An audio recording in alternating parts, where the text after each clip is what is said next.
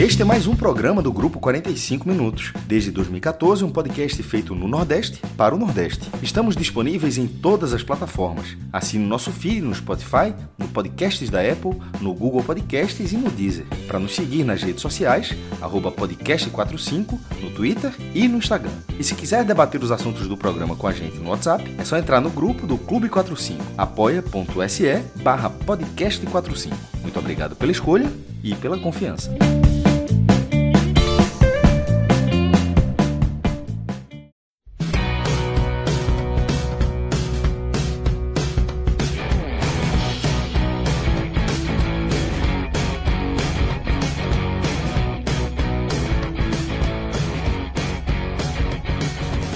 Sejam todos bem-vindos e bem-vindas a mais um Telecast. Eu sou Fred Figueiroa.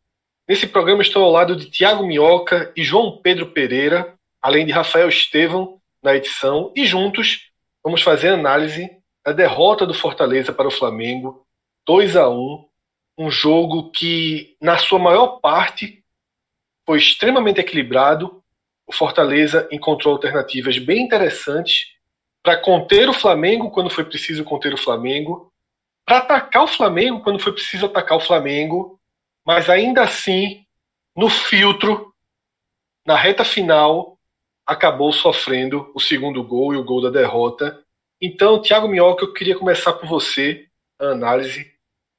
Como foi essa partida? O que faltou para o Fortaleza conseguir extrair o ponto que pelo menos durante 70%, 80% da partida, ele fez por merecer esse ponto. E a tua análise desse jogo? Fala Fred, JP, relógio, e para todo mundo estar tá acompanhando aqui mais um tele sobre jogo do Fortaleza, agora derrota no Maracanã, né? Uma derrota que assim, uh, eu, tá, eu tava, durante o jogo eu tava já pensando mais ou menos o que eu ia abordar, tanto no podcast como no vídeo que a gente vai ainda preparar pro, pro live, e eu tava para elogiar o Fortaleza, assim, com algumas, é, algumas críticas pontuais de algumas determinadas situações durante a partida, mas o sentimento dessa torcida é de lamentação assim alta. Porque tal qual o jogo contra o Corinthians, em que o Fortaleza teve chances de até sair com a vitória, né? Toma um gol quando o Corinthians não estava bem, teve duas possibilidades de fazer o 2 a 1 lá na, lá na arena, agora Neoquímica, né? Arena lá do, do Corinthians. E contra o Flamengo ele teve possibilidade de trazer um ponto, né? Nos minutos finais ali, com um jogador a mais, cabe destacar. O Flamengo não tinha mais o Pedro Rocha, que saiu né, de campo lesionado. O Flamengo estava com 10, você dominando, assim, né? Contendo o Flamengo sem chegar mais à área. E você toma o gol ali, deixando o único jogador que você não poderia deixar livre, que era o Gabigol.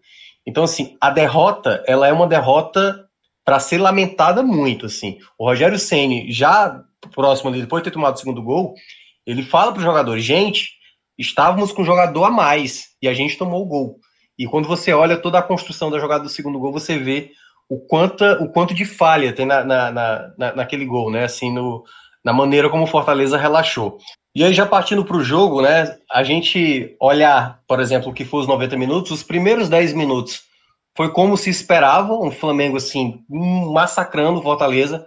Fortaleza sem conseguir segurar essa bola no ataque, prender a bola, e o Flamengo toda vez né, ficava naquele perder a bola, já tentar recuperar e já tentar agredir o Fortaleza. E foi assim pelo menos 10 minutos 10 minutos em que o Fortaleza estava sem é, conseguir segurar o ímpeto do Flamengo. Sai a jogada do gol, aliás, um belo gol uh, do Everton Ribeiro, né? Ele dá ali uma cavadinha, praticamente deu uma humilhada né, no, no, Felipe Alves e ainda toca de cabeça antes da bola entrar, um golaço mesmo do Everton Ribeiro. E quando o jogo se desenhava naquele momento ali, eu falei: olha, tem que segurar a onda porque pode vir uma goleada, né? Porque o começo do Flamengo foi muito, muito forte e o Fortaleza não conseguia nem ter possibilidades.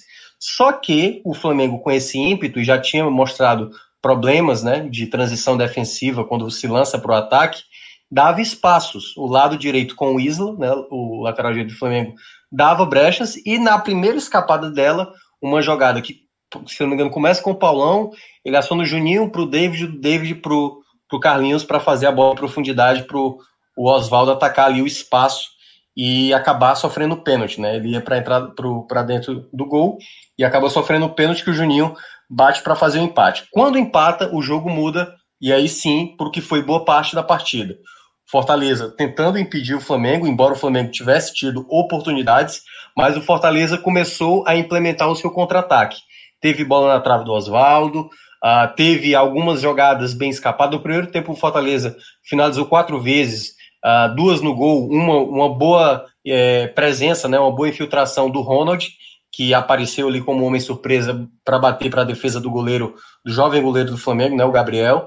E, mas assim, estava bem no primeiro tempo. O time tinha feito o gol de empate e depois comportou bem logo na sequência. Só que aí, aí é onde, por exemplo, o primeiro tempo eu acho que o time foi bem defensivamente, o Paulão tirou muitas bolas, foi um dos destaques para mim da partida. Mas quando começa o segundo tempo, eu até achei que o Flamengo fosse colocar a mesma carga de intensidade do começo do primeiro tempo. Mas eu não vi isso e foi quando eu comecei a, eu falei até na transmissão da rádio. Tem que ter cuidado para não ser aquele jogo safo que o jogo tá tão tranquilo, tão tranquilo, que aí uma bolazinha e a, acaba escapando. E cada vez que o tempo passava, parecia que o jogo tava ficando cada vez mais tranquilo, né? Porque as trocas do Flamengo não estavam causando muito efeito. O Flamengo até tentava, né? Teve algumas bolas perigosas. Assim, por mais que o jogo tava um a um, e claro, a cada bola que passava para fora, uma finalização, digamos, dava um alívio, ah, menos mal que foi para fora, Felipe Alves defendeu tranquilo e tal. Mas assim, o Flamengo estava sempre ali, estava sempre ali. E aí, eu acho que o grande erro foi o lance do segundo gol. Porque no segundo tempo, antes até da jogada do gol, até é bom ressaltar. Fortaleza não finalizou nenhuma vez no segundo tempo, nenhuma vez. Mas o Fortaleza teve pelo menos três boas chances de tentar fazer o segundo gol.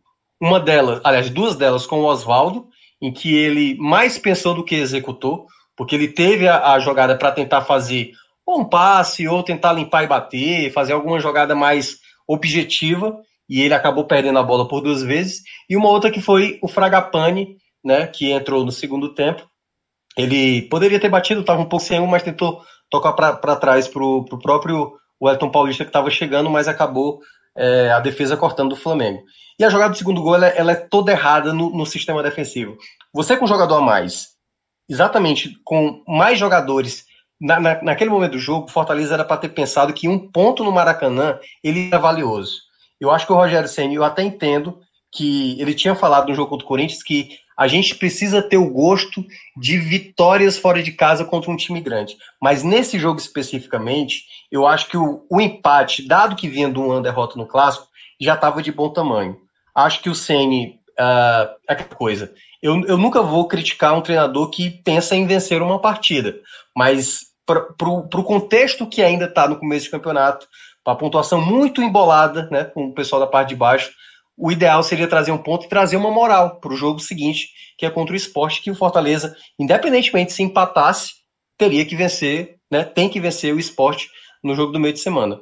E esse vacilo, que é as linhas altas, foi uma bola longa, e aí o Carlinhos lentamente ali para acompanhar o Mateuzinho, né, o lateral direito do Flamengo que entrou, o próprio é, Felipe Juninho muito distantes dos zagueiros, e aí Paulão muito distante também do Gabigol, o Gabigol livre na entrada da área, nem, aquela coisa, né? Ele sabia que se dominasse, possivelmente poderia perder a chance de fazer o gol. Ele de primeiro ele bate pro gol, tirando exatamente do Felipe Alves. Você não pode permitir que o goleador de, das últimas temporadas do Brasil livre na entrada da área. E aí, claro, erros, erros da defesa, mas erros coletivos do time que estava todo lá na frente e quando essa jogada vai exatamente para a direita, estava uma bagunça, e claro, a defesa também acabou colaborando com isso. Então, uma derrota dolorida para o Fortaleza, porque daria para trazer um resultado positivo. Mais uma vez, daria para trazer um resultado positivo. Se tivesse tido a mentalidade exatamente de entender que esse um ponto ele era valioso. Não precisava arriscar como acabou arriscando e sair com zero. De certa forma, uh, ficar com um homem a mais criou uma tentação né, na, na reta final do Fortaleza. É muito difícil não ter essa tentação, até porque o jogo, como já foi trazido aqui por Minhoca, e JP vai somar a análise dele aqui, o segundo tempo era muito tranquilo. Era a sensação de que tudo estava dentro de uma margem de segurança, era natural. E aí você fica com um homem a mais, você tenta o passo seguinte, a gente é muito difícil a gente cravar o quanto esse passo seguinte ele é determinante para o gol sofrido. porque foi um gol realmente em que tudo estava fora do lugar.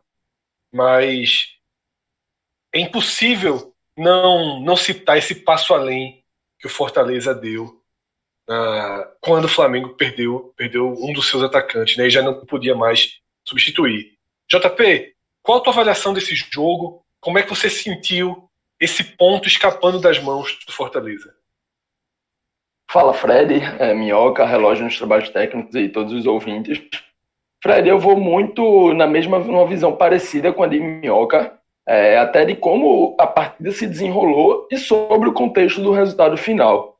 Acho que o Fortaleza, pensando muito naquele exemplo, e a Minhoca também já citou, do que foi a partida do Corinthians, né, e de ter também é, um homem a mais na reta final, vislumbrou essa possibilidade de sair do Maracanã com três pontos que seria algo excepcional, lógico, e acabou vacilando, perdendo o ponto que tinha na mão. E aí vai muito. Né, eu também não sou de criticar um, um treinador que, que pensa em ganhar, que pensa em ir para frente, que vê ali uma oportunidade, mas vai muito também de você saber jogar o campeonato como um todo, de saber que o campeonato tem 38 rodadas e de que Fortaleza e Flamengo hoje não eram uma final. Né? Lógico, que se você puder sair com três ao invés de um, é melhor. Mas também é muito melhor um no Maracanã contra o, melhor time do campeonato. Né? Ainda tá, tá falhando tal, mas a gente sabe que o Flamengo é o melhor time. É melhor você garantir um ponto do que se arriscar e acabar sem nada. E aí, para mim, esse foi a grande falha. Essa foi a, grande, o grande problema que, que acaba resultando nesse placar.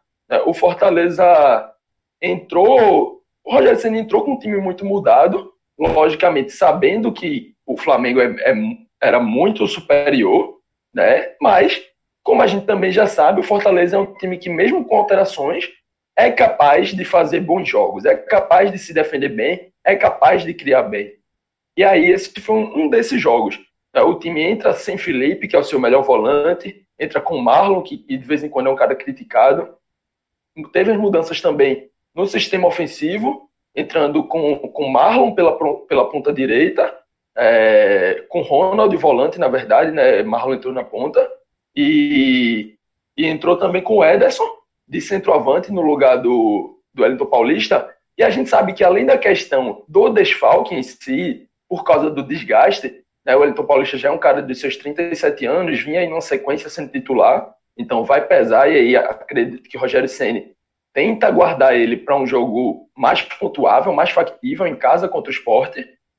É, uma, é também uma, uma lógica de, de Rogério Ceni ao enfrentar esses times mais abertos, né, ao enfrentar esses times maiores que se lançam mais ao ataque, ter um quarteto ofensivo mais móvel, mais rápido. E aí a gente pode citar também o exemplo do jogo contra o São Paulo, que muita gente cobrou o Elton Paulista, mas é exatamente para buscar essa é, essa transição defensiva falha do São Paulo e hoje do Flamengo, né? Rogério Senna exatamente tenta colocar esse móvel, esse ataque mais móvel. Então, por isso que, que eu acredito que ele entra com o Ederson, poupando e, e fazendo essa tática, né? No começo deu certo, o time, lógico, teve aqueles 10 minutos ali iniciais que sofreu muito, acaba levando gol. Acho que essa parte de, de lance a lance, não preciso nem entrar muito, porque Minhoca já fez muito bem. É, o Flamengo é um time que tem qualidade, é um time que, que hoje apresentou uma mobilidade bem interessante e conseguiu, nesses 10 minutos iniciais, jogar o, o Fortaleza para dentro da sua própria área. E mais do que isso, foi um Fortaleza que se defendeu batendo do cabeça. Foi um Fortaleza que teve falhas. Teve jogador é, fugindo muito da, da lógica ali da marcação para tentar ir atrás de alguém específico e aí acabava gerando espaços e o Flamengo foi chegando, foi chegando, até os seis minutos, Everton Ribeiro fazia um golaço. E aí, depois disso, o time se ajusta em campo, consegue melhorar a marcação, consegue encaixar melhor contra-ataque, mas o Fortaleza não foi só um time de contra-ataque. O Fortaleza buscou criar quando teve a bola, é, principalmente com ataques rápidos, mas ataques que eram nascidos de Felipe Alves. Às vezes ele saindo curto, às vezes ele saindo um pouco mais longo, buscando já o campo de ataque, mas Oswaldo se criou ali no lado direito do, do Flamengo. Isla, que é um, um lateral que está che tá chegando agora, fez só o seu terceiro jogo, é um cara que ainda não está na forma física ideal e ainda é um cara muito ofensivo. E aí, quando você junta isso, o momento do Isla, com os, uns zagueiros que são mais pesados e precisam marcar um campo muito grande, Fortaleza, logicamente, bate de frente com a, com a sua qualidade ofensiva. E aí encontrou um Oswaldo numa, numa noite, né, final de tarde ali para noite, bem inspirado, principalmente no primeiro tempo, consegue uma grande jogada, foi coletiva, mas acaba com ele sofrendo pênalti. Depois consegue uma bola na trave, é, no travessão ali, uma bola muito bem criada também, conseguiu também as costas de Isla. E mais para frente ainda tem uma chance também muito clara com a infiltração do Ronald, né, que foi um cara que para mim já deixa um spoiler aqui, me agradou bastante. Foi só a segunda ou terceira partida dele, mas a primeira como titular. E, e para mim fez uma partida bem interessante, vai se mostrando um cara viável. E aí o Fortaleza, infelizmente, desperdiçou essas chances. Mas Rogério Ceni, o que é que eu digo que Rogério Ceni vislumbrou a chance da, da virada? É quando, ainda no primeiro tempo, aos 35, ele já programa duas substituições. Não é comum. A gente sabe que não é comum um treinador fazer duas substituições logo aos 35 do primeiro tempo. Pode passar a ser um pouco mais agora, com as cinco alterações, mas Rogério Ceni aquece, conversa com o Elton Paulista e com Romarinho, e acaba só colocando o Wellington Paulista. E aí o que é que eu, o que é que eu li dessa substituição? Eu li que ele viu que o time estava crescendo, viu que o time estava criando, mas estava faltando alguém dentro da área ali que pudesse concluir. E aí, logicamente, ele coloca o seu artilheiro, coloca o seu homem gol, pensando nisso. Acaba o primeiro tempo, um primeiro tempo que, para mim, é, no Twitter teve muito um debate sobre quem estava propondo o jogo, né, porque o, o Flamengo tinha 60% da posse, e aí você pensa logo, né? Lógico, tem mais posse, está propondo, está indo para cima. Mas o Fortaleza, mesmo com 40% apenas da bola, entrou com a estratégia e fez essa estratégia dar certo. Então, o Fortaleza teve uma ideia, se propôs aquilo e conseguiu fazer aquilo brilhantemente nesses 40 minutos, 45 minutos iniciais, na verdade. Mas não chegou ao gol. E aí volta para o segundo tempo. No segundo tempo, a equipe volta como um todo um pouco abaixo, principalmente na forma de, de continuar atacando. O Flamengo também fez mudanças, é, segurou Isla mais um pouquinho, não ele que estava com a liberdade quase que total para ir ao ataque, ficou mais né, defendendo, ficou mais para brigar ali, disputar bolas com Oswaldo, não levar tanto nas costas.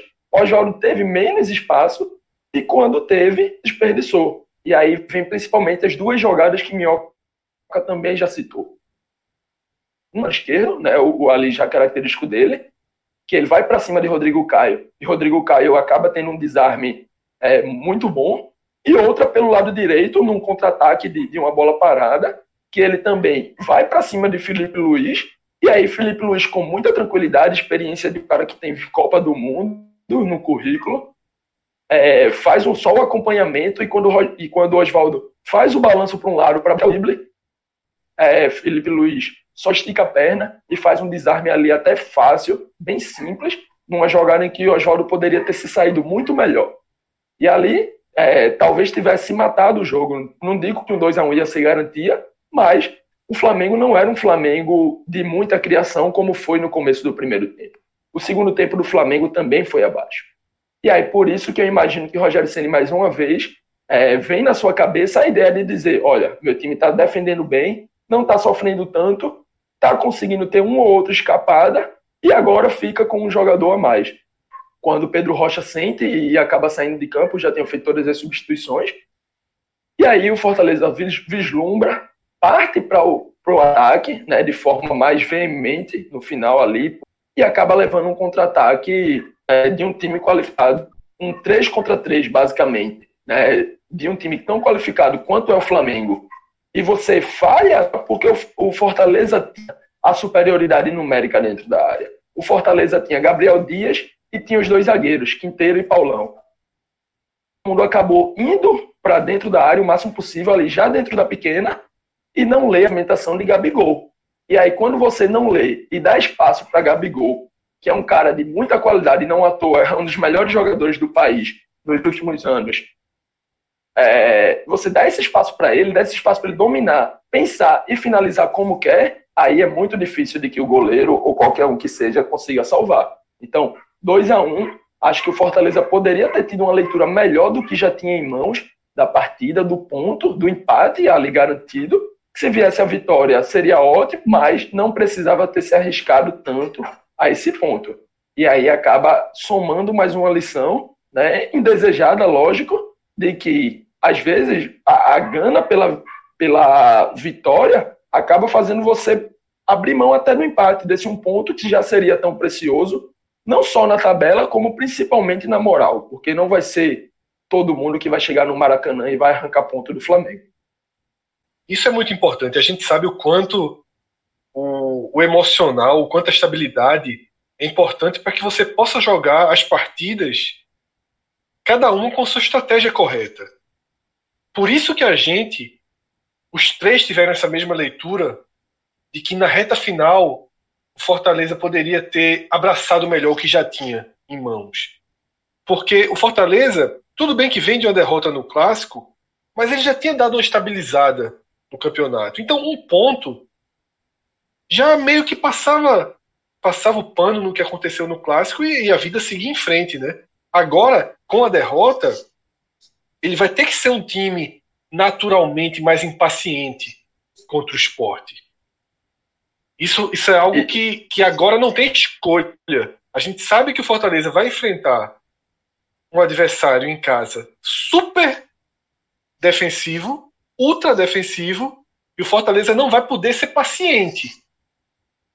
Porque a derrota, as duas derrotas, que agora são duas derrotas consecutivas, tiram essa possibilidade de você tentar fazer um jogo mais estratégico, né? E, e Fred, só um ponto que já vi muita gente falando da, daquele jogo contra o Corinthians, né? Que o, o Fortaleza poderia ter saído com a vitória. É, diferente desse jogo contra o Flamengo, lá contra o Corinthians, o Fortaleza realmente estava muito melhor na partida. O Fortaleza, além de não sofrer, criava muitas chances. Hoje não era muito melhor, era equilibrado. Então, acho que não, não vem ao caso de dizer assim, ó, o time podia ter vencido aquela, como poderia ter vencido essa. Porque hoje realmente era aquele jogo que se desenhava muito mais para o próprio empate. E, e, ainda tem um ponto que é o seguinte: quando você é, é assim, quando você olha ah, que o Flamengo não estava, é, e aí eu acho que entra uma questão da expectativa. O Flamengo ele não estava como se imaginava, que é o que amassando o Fortaleza, né? Tipo sedento em busca do segundo gol. Ele não estava assim, mas ele estava chegando. Teve defesa do Felipe Alves no chute do Michael, teve uma outra do, do, do Gabigol, que o, o Felipe Alves também estava bem posicionado, mas tinha oportunidade de finalizações.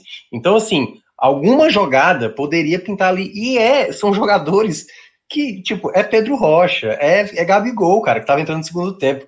Esse tipo de, de, de, coisa é que a primeira coisa que tinha que estar em mente é dos do jogadores do Rogério Senni. A gente não pode é perder ponto aqui. Porque na hora que sai 1 a 0 até falei, era pra, é, todo mundo imaginou, se é para perder, vai que perca de pouco. Para moral não abalar exatamente o jogo seguinte, né, no jogo contra o esporte dentro de casa. Mas aí o fato de você já tá garantindo ponto, você tomar esse gol, é como você fala, Fred, a, a pressão, né, a urgência, ela vai estar tá já presente a partir do primeiro minuto contra o esporte na quarta-feira. É, não chega a ser um moral abalado, mas a urgência ela é inevitável. Tá? Você vem de duas derrotas, você está enfrentando um clube mais fraco, né, tecnicamente, um, dos adversários você é obrigado a vencer. Você não tem outra estratégia, você não tem como enfrentar uma retranca do esporte tocando bola de lado, dizendo vamos esperar que uma hora eles vão se impacientar também. Então o Fortaleza leva esse dano tático, digamos assim. É um pouco psicológico, mas é fundamentalmente tático, de não poder ser um time paciente. Né? A gente tende a ver o Fortaleza se expondo, sobretudo se 10, 15, 20 minutos de jogo o primeiro gol não sair. A gente vai para a segunda parte do programa focar nas avaliações dos desempenhos individuais, mas antes queria convidar todos a conhecerem o esportedasorte.com, um site de apostas aqui do Nordeste, que tem um lastro já muito grande, uma experiência, tá? Os processos automatizados, tudo muito certinho, e é um parceiro do podcast 45 Minutos. Para quem ainda não é muito de apostas, para quem tem um pouco de desconfiança, Eu recomendo que quando entrar no site, entre para conhecer, para ver como funciona. Tem lá nas abas termos de orientações, de dicas de como, de como entrar nessa forma de entretenimento. Conheça, veja se é a sua. Eu sempre faço, quando eu falo esporte da sorte, uma alusão ao videogame. É, muita gente que joga videogame compra os jogos, custam 200 reais, 250 reais. Eu sempre vou dizer a mesma coisa. Caso você tenha interesse de começar a apostar, de começar a colocar algum dinheiro para tentar ganhar um prêmio, trate isso como um entretenimento. Trate isso como algo que pode tornar a, o, o, ato de assistir uma partida mais emocionante ou mais divertido. Eu sempre dou essa dica. Nunca, jamais considere que você, ah, eu agora vou pegar uma parte do meu salário e vou tentar multiplicar e vou contar com essa renda. Não é isso, o foco não é esse. O jogo precisa ser responsável, precisa ser uma diversão, precisa fazer bem para sua cabeça. Então você reserva uma quantia que caiba muito tranquilamente no seu orçamento, como se você estivesse comprando um disco, como se você estivesse comprando um jogo de videogame, como se você estivesse comprando algo que cabe na sua cota de entretenimento. Eu acho que isso, encarar dessa forma, é a melhor maneira de conhecer esse universo que eu já me diverti muito, tá? Atualmente tenho pouquíssimo tempo, então não, não voltei ainda, mas sempre olho, porra, tô com vontade de voltar, porque eu sou um cara, por exemplo, que não tenho uma, uma paixão, não tenho um, um, um interesse muito grande por futebol internacional. Assisto ali, mas não acompanho regularmente as rodadas, não acompanho os campeonatos ponto a ponto. Na época que eu colocava meus palpites ali no de aposta, eu sabia a classificação, acompanhava os jogos, então eu acabei mergulhando muito nesse universo. NFL, que hoje é uma coisa que eu amo. Fala, JP. Vou para o relato pessoal aqui dessa semana. É, eu já estava um tempinho sem apostar, eu estava voltando aos pouquinhos, mas nessas banquinhas né, de esquina, assim. E eu tenho um irmão que gosta muito de apostar. E aí, essa semana, a gente resolveu abrir a continha no Esporte da Sorte. E aí, devagarzinho, sem, sem gastar muito, entrar ali com aquele, como você bem falou, a gente separou ali já um, um, um dinheiro específico, já entrou com isso e vai devagarzinho jogando, fazendo uma outra aposta dentro do que a gente acompanha, os, os jogos que, assim. a gente está vendo. Exato. Então, tem, tem a forma aí, eu tava, eu tava quase dois anos sem apostar. Tinha apostado um tempo, parei e agora voltei e dessa forma, assim, sem achar que, que vai ser o salário, sem nada. De forma divertida, de acordo com o que o cara está acompanhando, é a melhor forma. A melhor coisa, eu ia dizer justamente isso. NFL era algo que eu acompanhava muito de longe, assistia a final de conferência, né? Algo e, e obviamente Super Bowl, mas muito de longe. Foi por causa dos sites de aposta que eu passei a amar NFL, a gostar muito de futebol americano. Porque o que, que eu fazia? Eu colocava algum dinheirinho ali no jogo que eu estava vendo, meu irmão, eu assisti o jogo com outros olhos. Eu comecei a entender muito melhor a dinâmica do ganhar, do ganhar e do perder, das estratégias. Tá? Assim, eram noites de domingo divertidíssimas, sofridas ou alegres, mas era muito. E hoje eu já assisto NFL é, me divertindo muito e curtindo muito, sem ter qualquer envolvimento. Mas eu acho isso muito legal. Então, o que a gente faz aqui nada mais é do que apresentar um site que é responsável, um site que é seguro, que é o esportedasorte.com, sabe? E você tem toda a liberdade de escolher se é interessante, se vai ser divertido, se vai ser algo positivo para você ou não. Eu acho que muita gente, é, inclusive lá no Clube 45, tem um, um desmembramento que é só um, um, grupo de WhatsApp em que as pessoas trocam dicas aí de aposta. Isso faz parte. É, está inserido no universo esportivo oficialmente agora, né, está na camisa da maioria dos clubes da Premier League, da maioria dos clubes do Campeonato Brasileiro e está inserido junto com o futebol. Então, esportedasorte.com. Agora sim, a gente mergulha no outro ângulo da partida, que é voltado para os desempenhos individuais. Tá? Então, JP, dessa vez eu queria começar contigo, analisar quem foram os jogadores que tiveram atuação positiva quem chamou a atenção positivamente, você mesmo falou, né, o Fortaleza entrou um pouco mexido, possivelmente focando uma força máxima em uma melhor condição física para a partida da próxima rodada. Mas quem, quem mostrou qualidade no Maracanã? Quem construiu a chance do Fortaleza pontuar?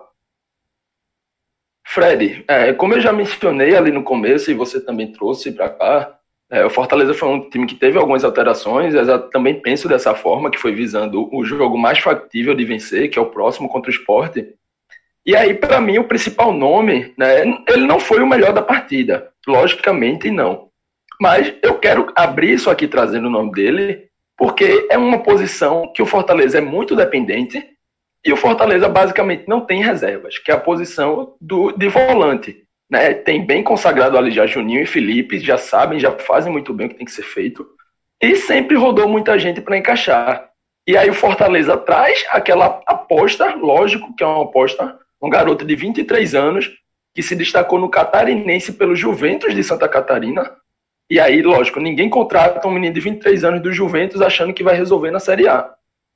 E aí Ronaldo estreia contra o Goiás, Hoje tem a sua estreia contra, é, como titular contra o Flamengo no Maracanã. E para mim ele deu conta 100% do recado. Tanto na parte defensiva, e aí eu vou excluir os 10 minutos iniciais, porque não que Ronaldo tenha ido mal nesses 10 minutos, mas eu acho que todo o Fortaleza no seu sistema defensivo estava desencontrado. E aí, e aí, lógico, se fosse jogar por esses 10 minutos, eu ia dizer que todo mundo foi mal.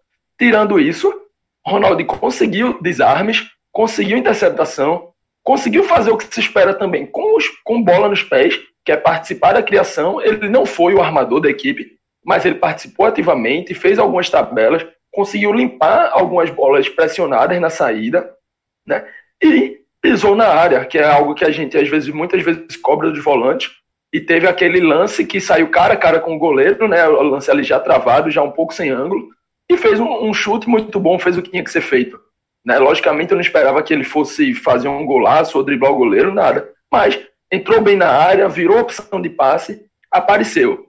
Então, para um cara que é muito. chega com muitas dúvidas, do próprio Roger Senna, Roger Senna já falou em coletiva que, que o Ronaldo, logicamente, não é o nome ideal, mas pelo que fez hoje, parece que pode realmente se tornar viável e pode se tornar um cara com menos desconfiança. Né? E aí eu acho interessante e acho importante abrir esses destaques individuais com ele.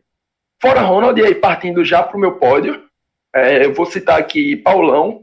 Para mim, Paulão fez um grande jogo, apesar do segundo gol, que foi um erro ali dos três que estavam dentro da área, porque ninguém leu a movimentação de Gabigol, então não vou dizer um nome específico né, que errou. Paulão fez uma partida extremamente regular, cortou bolas, participou ativamente da criação, da saída, com bola nos pés, fazendo o time para frente, cortou por cima, cortou por baixo. É, e vale mencionar que Paulo é sempre um cara que em, todo, em, toda, em toda partida, né, principalmente nacional, os comentaristas já entram citando Paulão, que falha muito no Inter, que falha muito no Grêmio, que falha muito onde quer que passou. E aí Paulão vai e faz uma partida de manual, faz uma partida que o que todo mundo espera que ele faça, que é errar, ele não erra. Para mim, ele é foi o melhor do time. O segundo melhor, vou colocar o Oswaldo, porque bola na trave, pênalti sofrido, deu muito trabalho para o Isla no primeiro tempo. E no segundo, por mais que tenha caído de rendimento, teve ainda boas chances. Né? Acho que poder, poderia ter sido o melhor e a gente poderia estar falando de uma vitória se, se Oswaldo tivesse acertado alguns dos, das bolas que teve no segundo tempo. Mas mesmo assim, o que ele fez foi suficiente para tê-lo aqui no pódio. E em, em terceiro lugar, eu vou fechar aqui esse meu pódio colocando dois jogadores. Vou colocar o Juninho, volante, para mim também fez uma partida interessante, uma partida segura, um pênalti também muito bem cobrado ali no meio, né? deslocou o goleiro e, e, e, guardou o gol que seria do empate ali. E Carlinhos, que para mim também deu conta quando foi preciso. É, começou para mim naqueles 10 minutos de sufoco, ele foi um dos piores, estava saindo muito da sua posição e o Flamengo atacando muito nas costas dele. Mas depois, quando todo o time estabiliza, ele passa a jogar é, como um dos melhores da equipe. E aí eu, eu fecho esse meu pódio, né, colocando exatamente esses quatro nomes que eu citei, fazendo essa dupla aí no, no, no terceiro lugar. Minhoca, e aí, qual a tua visão? Você vai no mesmo caminho? Vai trazer novos nomes? Qual a tua avaliação individual do tricolor. É, curiosamente, assim, quando a gente vai fazer a avaliação de jogadores, né? É, você seleciona alguns e tal, e vez ou outra, quando um outro participante aqui fala, você acaba lembrando, né, que o jogador foi bem ou se o jogador foi mal. E curiosamente, assim, todos os que o JP colocou foram exatamente os que eu pensei. Eu vou começar realmente com a menção ao Ronald.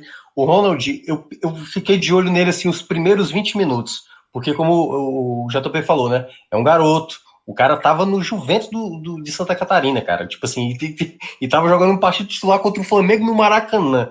Então, assim. Veja, ele... eu, descobri, eu descobri que Santa Catarina tinha Juventus quando a contratação dele foi anunciada. Exatamente. Porque, para mim, para mim, só tinha o Juventus lá de São Paulo.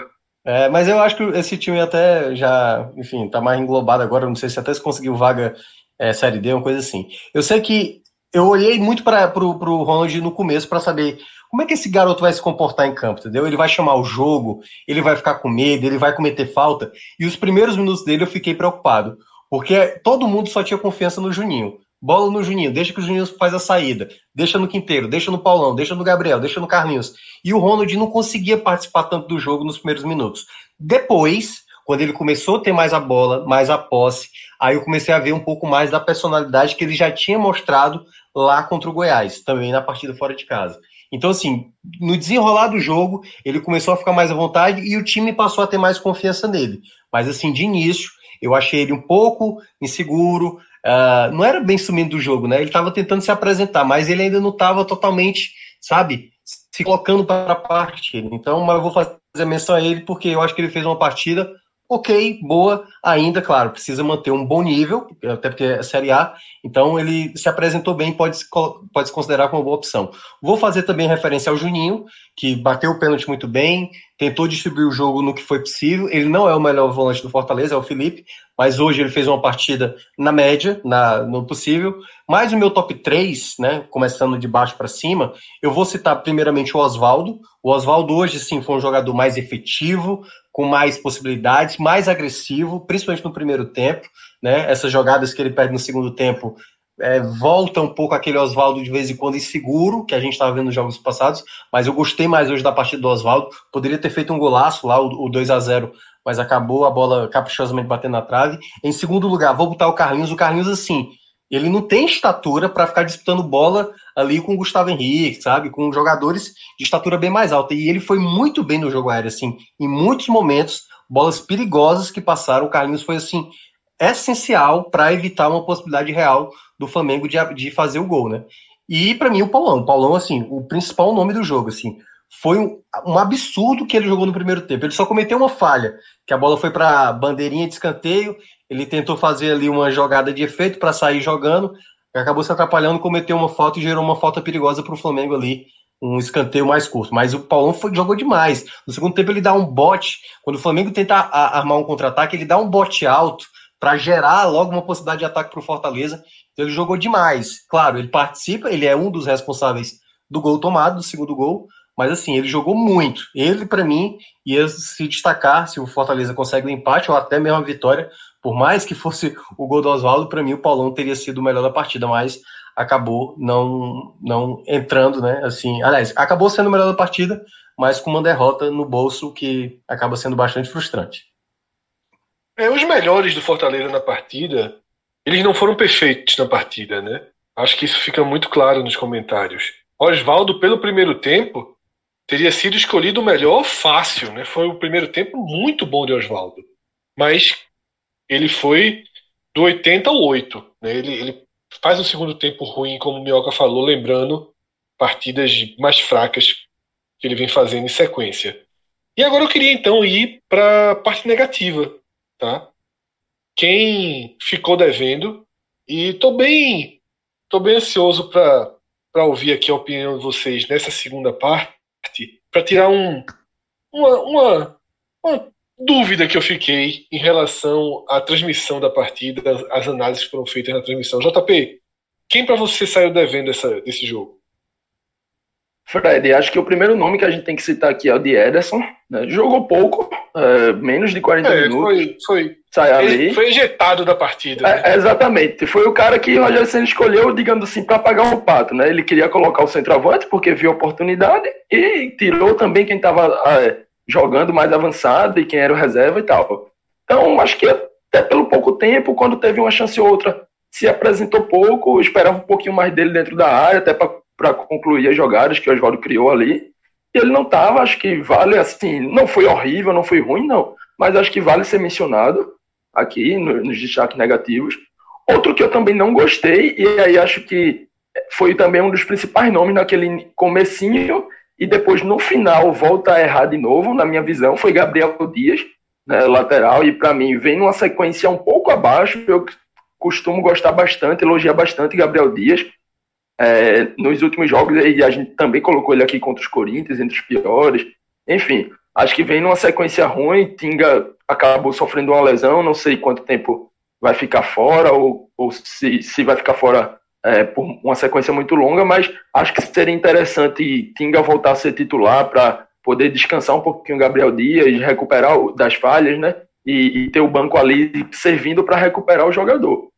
Fora isso, eu não vejo tantas é, atuações muito abaixo, muito negativa, não. Vi algumas pessoas citando Quinteiro, mas discordo.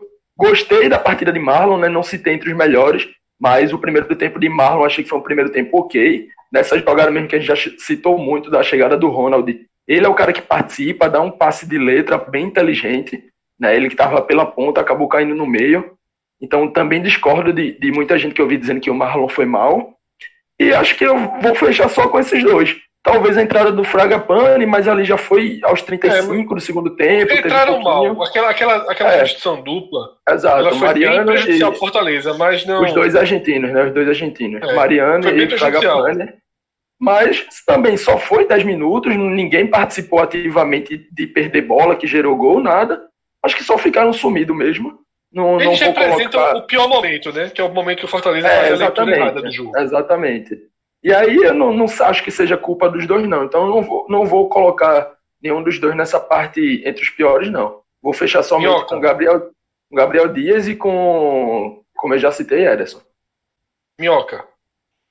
É, assim, eu acho que o Ederson, assim, no começo ele ficou muito prejudicado, porque era um jogo em que o centroavante seria ele, o Elton Paulista, Carius, Lewandowski, no formato que estava, não iria praticamente participar do jogo. Então o Ederson, no, ele na verdade foi pouco útil, mas na vez que ele participou, ele foi muito inteligente, né? Ele participa da jogada da finalização do Ronald, ele dá um belo passe. Eu acho que ele, no que foi possível, ele ajudou. Então não consigo fazer uma avaliação de fato do Ederson como um jogador abaixo, né? Eu acho que o, o formato do jogo não favoreceu.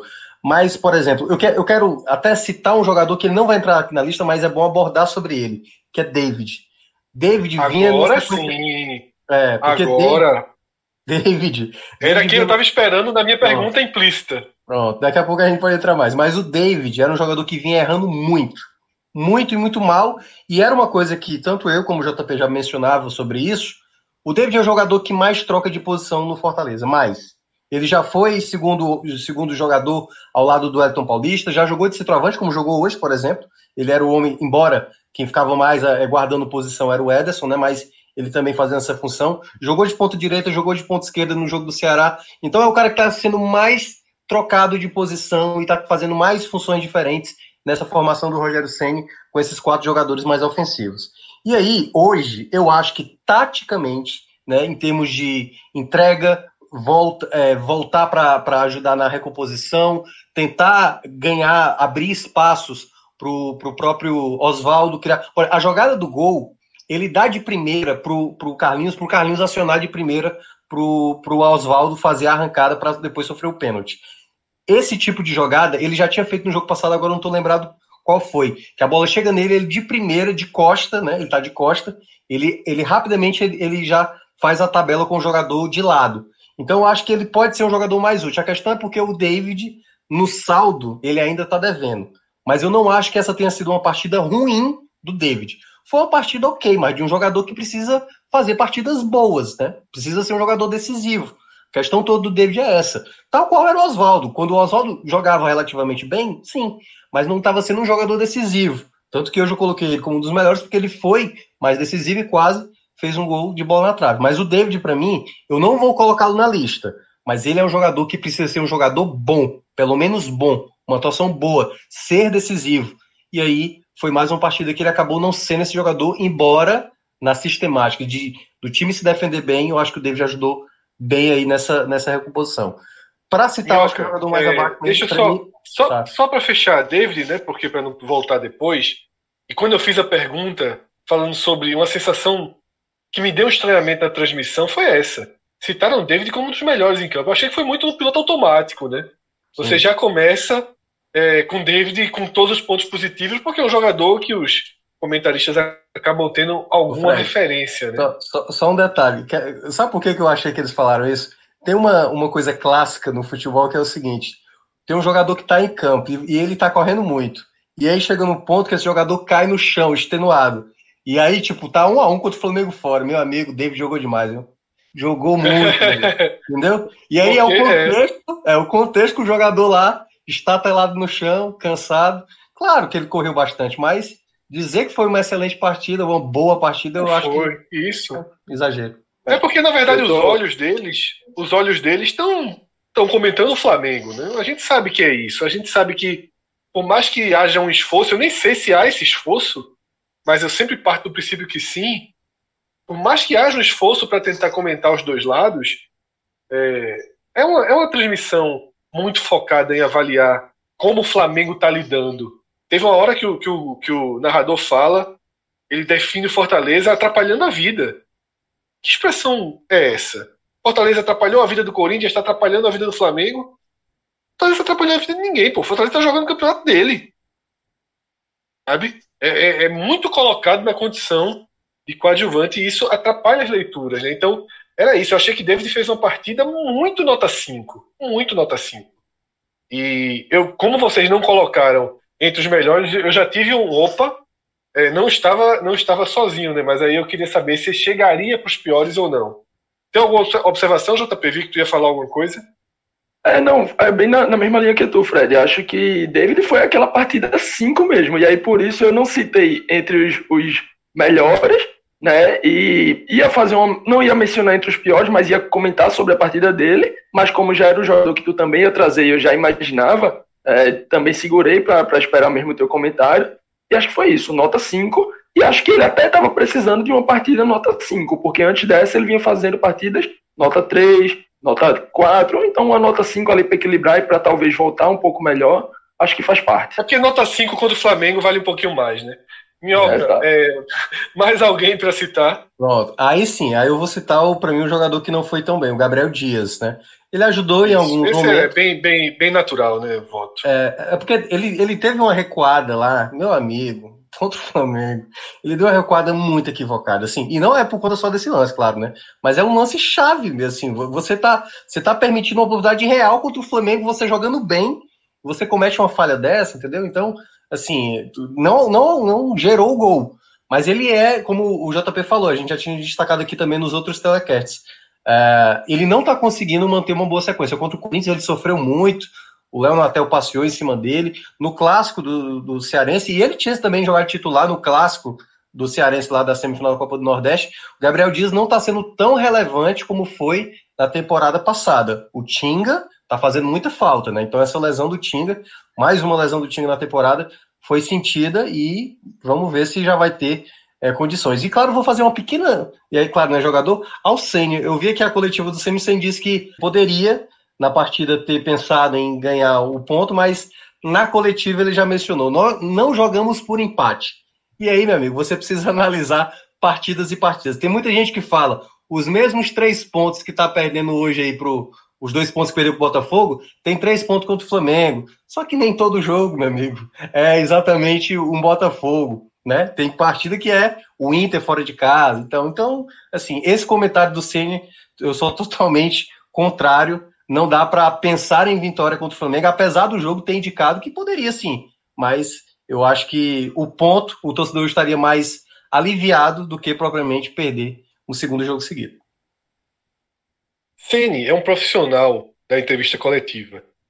Ele, e eu acho isso certo, tá? Eu sempre critico porque quem é o jornalista, quem está do outro lado da coletiva, quer visões é, verdadeiras, visões que o treinador passe o que realmente analisou.